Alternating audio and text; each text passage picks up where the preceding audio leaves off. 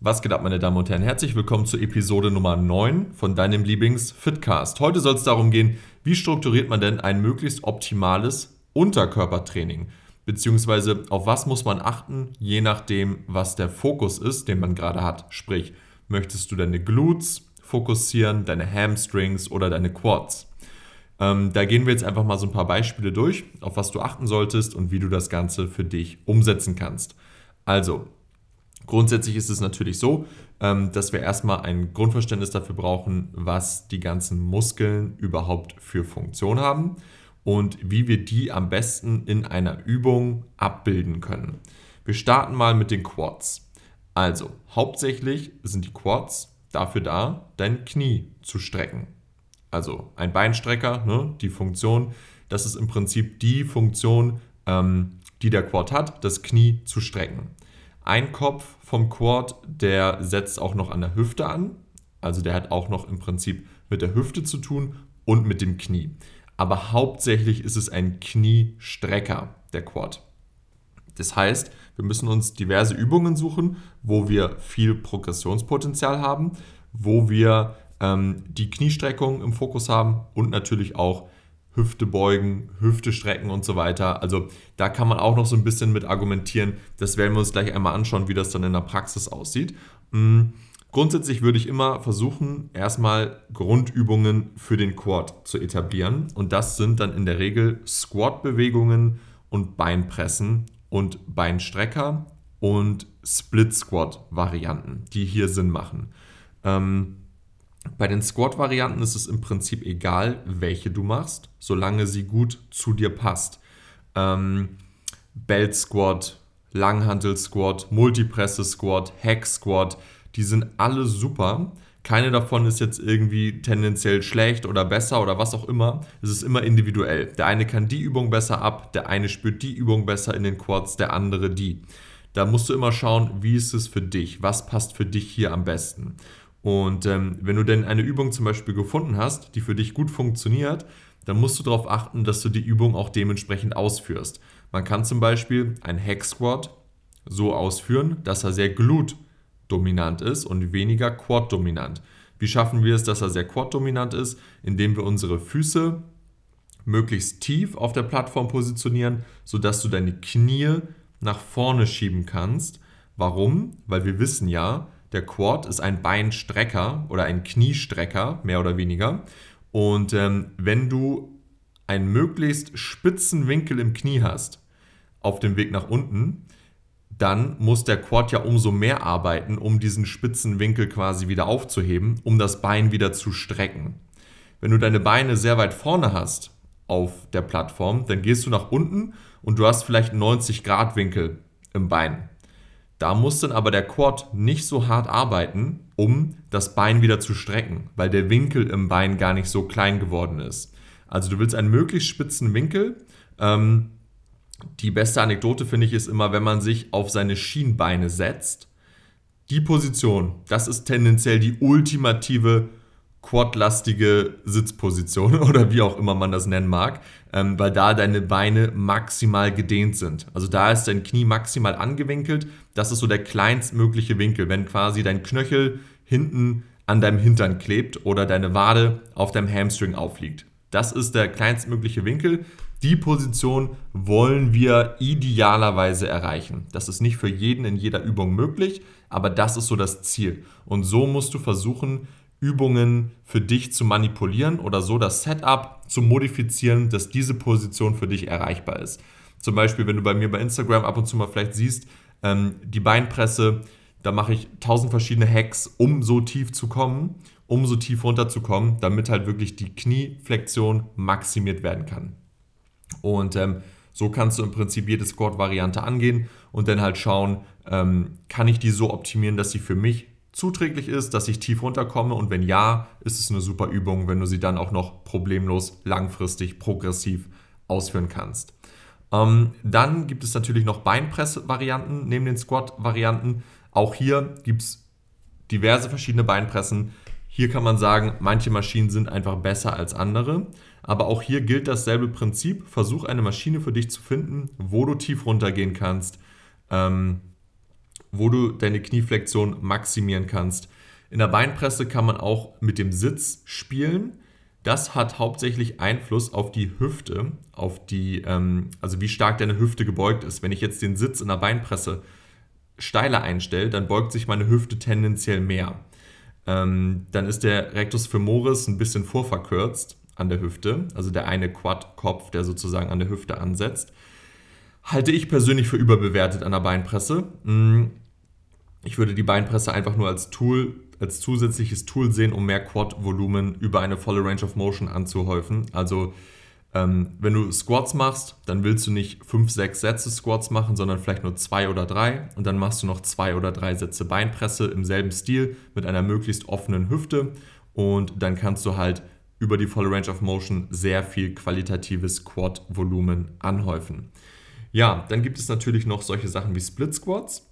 Hier kann man jetzt mit seiner Oberkörperposition ähm, ziemlich gut die Hüfte beugen oder halt öffnen. Wenn wir die Hüfte hier ein bisschen beugen, dann ist wie gesagt wieder der Rectus femoris vorverkürzt und so können wir halt den Fokus auf verschiedene Köpfe im Quad legen und das ist auch so die einzige Übung eigentlich, zusammen auch mit dem Beinstrecker so ein bisschen, wo ich hier auf die Hüftposition Acht geben würde. Bei Beinpresse und bei Squat-Varianten nicht. Da würde ich nicht drauf achten.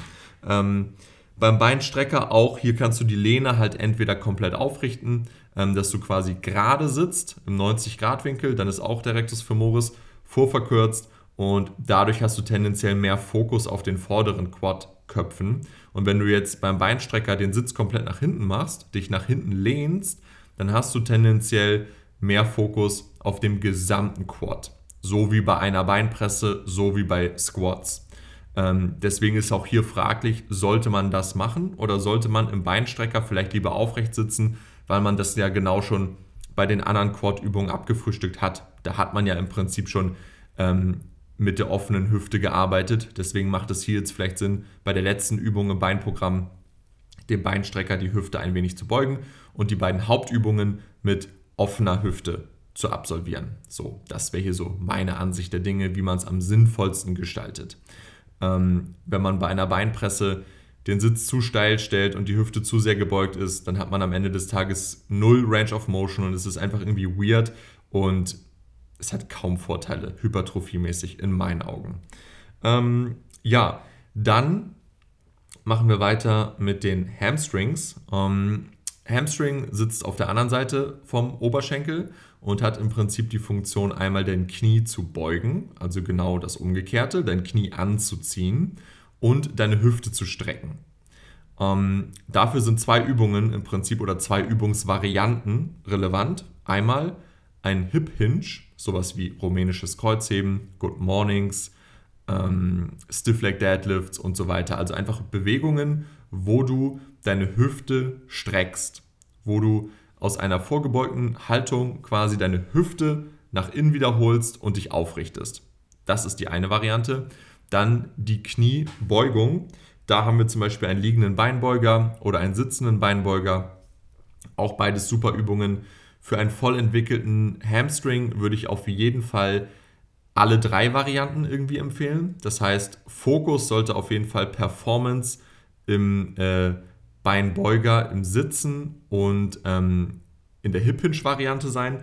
Wenn du einen sehr, sehr starken Hip-Hinge hast, zum Beispiel rumänisches Kreuzheben, wenn du da sehr viel Gewicht sauber bewegen kannst, kontrolliert, dann werden deine Hamstrings, allgemein deine ganze Körperrückseite, sehr, sehr stark hypertrophieren. Ähm, Beinbeuger im Sitzen ist äh, nach dem Hip Hinge für mich so das zweitwichtigste Movement, was die Hamstrings angeht. Ähm, hier hast du auch eine sehr starke Hüftbeugung und dadurch kannst du auch, zumindest laut Studienlage, den Hamstring besser zum Hypertrophieren bringen. Nebenbei ist es natürlich auch noch so, dass du in einem sitzenden Beinbeuger in der Regel fixierter sitzen kannst als in einem liegenden. Also du hast hier mehr Stabilität von außen, die dir dabei hilft, den Muskel noch besser zu äh, ja, zerstören, mehr oder weniger. Und dann ziehst du das Knie an im Sitzen und beugst damit das Knie und führst sozusagen hier einmal die Kniebeugung aus und über den Hip Hinge führen wir die Hüftstreckung aus. Also das sind so die beiden Funktionen des Muskels, die wir damit beide abgedeckt haben. Der liegende Beinbeuger auch eine Alternative. Viele haben ähm, den Sitzen ja gar nicht zur Verfügung. Das ist auch nicht schlecht, kann man super gut machen. Ähm, auch hier kann man sich gut steigern über Zeit und den Hamstring damit sehr, sehr gut bearbeiten. Also ein vollständiges Hamstring-Programm sollte immer aus diesen beiden Bewegungsmustern ähm, aufgebaut sein. Also einmal die Hüftstreckung und die Kniebeugung und ähm, im Sitzen vorzugshalber. Im Sitzen die Kniebeugung durchführen und Hip, äh, Hip Hinge, ähm, rumänisches Kreuzheben, Good Mornings, was auch immer. Mhm. Ja, dann gibt es noch den Glut.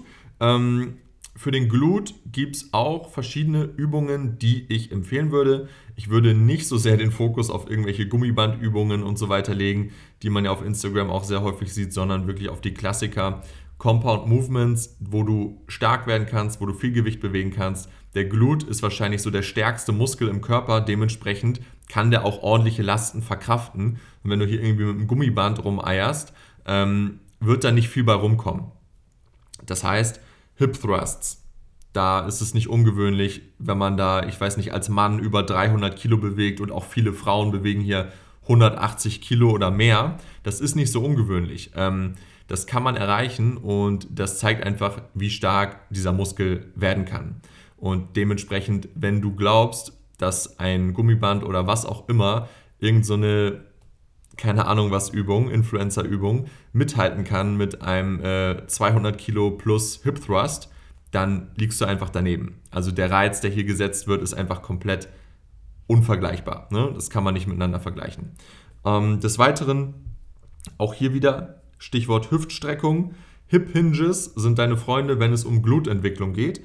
Ähm, rumänisches Kreuzheben, Good Mornings, Stiff Leg Deadlifts sind super geeignet, um auch dein Glut zu entwickeln. Ähm, hier haben wir dann natürlich mehr den Fokus auf der gedehnten Position vom Glut, im Gegensatz zu den Hip Thrusts, die eher die kontrahierte Position vom Glut mh, hm, fokussieren. Das heißt, ich würde tendenziell in einem strukturierten Programm, wenn jetzt zum Beispiel Glut dein Fokus ist, mit Hip Thrusts anfangen, danach dann rumänisches Kreuzheben zum Beispiel machen, um dein Glut optimal zu reizen. Dann gibt es auch noch ähm, natürlich die Split Squats die hier auch eine Rolle spielen. Man kann sie natürlich sehr glutdominant ausführen, äh, sorry, sehr quad-dominant ausführen. Also am Anfang haben wir ja schon über Split Squats gesprochen. Wenn man hier relativ aufrecht ist mit dem Oberkörper und einen relativ engen Stand hat, ist es sehr quad-dominant. Wenn man jetzt allerdings den Körper ein bisschen nach vorne lehnt, dann ändert sich das Ganze und der Hebel vom Gewicht ist eher auf dem Glut. Und dann werden hier Split Squats oder Walking Lunges, was auch immer, zu einer sehr, sehr guten Glutübung. Ähm, die kann man auch in sein Programm integrieren. Ich würde darauf achten, dass ich nicht unbedingt alles in einer Einheit mache, weil das ist dann einfach ein bisschen Overkill. Also Hip Thrusts, rumänisches Kreuzheben, Split Squats, alles auf Mal kann man auch gerne einfach über die Woche verteilen. Wenn man zum Beispiel zwei Beintage hat, Wichtig ist nur, dass die Arbeit in der Woche verrichtet wird. Es ist nicht so wichtig, ob das in einem Training absolviert wird oder in zwei. Wichtig ist nur, dass die Arbeit halt in einem gegebenen Zeitraum gemacht wird. Ähm, und dann kommen wir auch schon zum Thema, wie gehen wir denn jetzt vor, wenn wir verschiedene Muskelgruppen fokussieren wollen. Also wenn wir den Quad zum Beispiel fokussieren wollen, machen wir mal ein Beispiel. Macht es erstmal Sinn, dass wir mit dem Quad auch im Training natürlich anfangen. Das heißt, die ersten zwei, Quad, die ersten zwei Übungen im Training sind zum Beispiel Quad-Übungen. Da wir einfach hier nach der Priorität komplett frisch am Anfang mit dem Quad starten wollen. Ähm, dann können wir zum Beispiel ganz klassisch eine Squat-Variante als erstes, eine ähm, Beinpress-Variante als zweites wählen. Danach kann man dann zum Beispiel übergehen, eine Beinbeugerübung machen. Ähm, entweder im Sitzen, zum Beispiel Beinbeuger im Sitzen und danach machen wir dann noch den Beinstrecker zum Abschluss und dann ja, können wir uns überlegen, ob wir ganz am Ende nochmal extra was für den Beinbeuger machen oder es halt sein lassen. Das wäre ein minimalistischer Ansatz für einen Beintag, der die Quads ziemlich stark zerlegt. Und viel mehr braucht man hier eigentlich auch nicht. Umgekehrt, wenn wir die Hamstrings fokussieren, dann wollen wir natürlich auch dementsprechend mit den Hamstrings anfangen. Ähm, hier scheiden sich jetzt so ein bisschen die Geister, wie man hier anfängt am besten. Beides ist möglich. Also man kann zum Beispiel mit einem Beinbeuger anfangen und danach dann zum Beispiel rumänisches Kreuzheben ausführen. Man kann es auch genau umgekehrt machen. Das ist jetzt hier nicht so schlimm. Viele Leute, die mit Beinbeuger im Sitzen zum Beispiel anfangen, berichten danach, dass sie trotzdem eine, ich sag mal, vergleichbare Leistung im rumänischen Kreuzheben haben, als hätten sie es komplett frisch gemacht. Das heißt, der Leistungsabfall, dadurch, dass du zuerst Beinbeuger gemacht hast, ist danach beim rumänischen Kreuzheben nicht sonderlich hoch. Wenn das bei dir der Fall ist, macht es für dich auch super viel Sinn, dass du erstmal Beinbeuger machst, danach rumänisches Kreuzheben. Ähm, wenn du sagst, du kannst dich nach dem Beinbeuger im Sitzen nicht mehr so geil fokussieren auf das rumänische Kreuzheben und du brauchst direkt am Anfang als erste Übung diesen Fokus, dann mach rumänisches Kreuzheben als erstes. So. Und ähm, danach dann den Beinbeuger. Das passt auch. Auch wenn hier in der Regel die Ermüdung dann durch dieses sehr stretchlastige ähm, im Beinbeuger, also in der Beinbeugermaschine dann ähm, lässt die Performance dann ein wenig nach, weil du halt bei dem rumänischen Kreuzheben im Vorwege durch den sehr, sehr starken Stretch auch sehr viel Leistung gelassen hast. Aber das musst du dann individuell mal sehen. Danach macht es dann Sinn, wenn man den Rest vom Training natürlich noch mit Quad-Übungen füllt, ähm, nachdem wir die ersten beiden Übungsslots aus dem Weg geräumt haben mit Prio Hamstrings, machen Quad-Übungen danach Sinn, die nicht allzu sehr dein Gesamtsystem belasten. Also du hast ja rumänisches Kreuzheben gerade gemacht, das heißt vielleicht lieber ein Belt Squat, vielleicht lieber eine Beinpresse statt einen herkömmlichen Squat. Würde ich einfach empfehlen, um das Gesamtsystem zu schonen und trotzdem dem Quad einen ausreichenden Reiz zu setzen. Je nachdem, wie stark deine Priorisierung ist, ähm, macht es hier jetzt Sinn, dass man, wie gesagt, eine Hauptübung jetzt am Anfang für den Quad hat, also Beinpresse oder Belt Squats oder so irgendwas, was die Wirbelsäule schont. Und danach kann man dann entweder noch sowas machen wie Split Squats oder Beinstrecker. Dann würde ich es hier bei äh, zwei Quad-Übungen belassen, zwei Hamstring-Übungen und das war's. Und dann hat man noch einen zweiten Beintag, den man dann ähnlich gestalten kann. Ähm, ja, wenn wir den Glut fokussieren, dann würde ich auch dementsprechend natürlich mit dem Glut anfangen. Hier eignen sich Hip Thrusts als erste Übung am besten in meinen Augen, ähm, weil wir hier einfach die Verkürzung des Gluts fokussieren und wir hier auch am frischesten sind am Anfang und diese Übung dementsprechend am besten ausführen können. Danach würde ich rumänisches Kreuzheben empfehlen, wo wir mehr den Stretch fokussieren, also erst verkürzte Position, dann gedehnte Position, macht super viel Sinn. Und ähm, danach kann man dann ja, mal schauen, wie die restliche Priorität aussieht. Ne? Also will man die Quads noch ein bisschen fokussieren oder eher die Hamstrings. Die Hamstrings hat man ja auch schon durch Hip Thrusts und RDLs in gewisser Weise abgefrühstückt. Das heißt, dementsprechend würde ich hier auch auf Quad Movements danach gehen. Das kann dann auch zum Beispiel eine Beinpresse sein oder auch wieder eine Belt Squat, eine Hack Squat, einfach Übungen, wo der Spine, also die Wirbelsäule, nicht so stark beansprucht wird, um einfach das Gesamtsystem zu schonen und dann am Ende noch ähm, Beinstrecker. Ähm, wenn man dann noch einen zweiten Tag haben möchte, dann kann man halt auch überlegen, dass man einfach Übungen wie die Beinpresse zum Beispiel glutdominanter macht. Dann macht man zum Beispiel am Anfang einmal Hip Thrusts. Das ist die erste und einzige direkte, konkrete Glutübung. Und dann geht man über zur Beinpresse und führt die einfach ein bisschen glutdominanter aus, indem man die Füße weiter nach oben macht. So, und dann hast du hier auch Quads und Glutes in einer Übung im Prinzip und kannst auch so den Glut nochmal einen schönen Stimulus verpassen. Und an dem anderen Gluttag hast du ja auch den Glut eh im Fokus und in einer Woche ist das dann mehr als ausreichend. Und so kann man dann ungefähr ähm, die Muskeln verschieden priorisieren, die Übungsauswahl anpassen, je nachdem, was halt dein Ziel ist.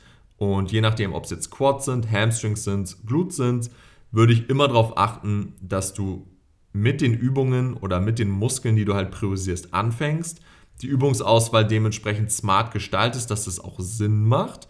Nicht, dass dich die erste Übung so zerschrotet, dass du danach nichts mehr machen kannst, sondern dass du die Übungen wirklich sinnvoll anordnest. Und wenn du das schaffst, dann wirst du auch progressiv trainieren können und ja, die Muskeln dementsprechend ausbilden können, so wie es dir gefällt. Ja, gebt mir mal gerne Feedback zu der Episode, wie euch das gefallen hat, ob ich das Ganze auch nochmal zum Oberkörper machen soll. Beim Oberkörper ist es natürlich ein bisschen komplizierter, weil es da mehr Muskeln gibt. Das heißt, es werden dann wahrscheinlich zwei Episoden werden oder so. Ähm, ja, lasst mir gerne Feedback auf Insta da, auf Insta da, schreibt mir einmal und dann sehen wir mal weiter, wie wir nächste Woche vorgehen, was euch da erwartet. Ich habe übrigens überlegt, demnächst auch mal Gäste einzuladen. Ähm, da könnt ihr auch gerne mal Feedback geben, ob ihr da Bock drauf habt oder ob ihr diese Solo-Episoden halt mehr feiert. Ähm, aber ich hätte auf jeden Fall mal Bock auf einen Gast im Podcast. Ja, soweit erstmal ein schönes Wochenende an euch und wir hören uns.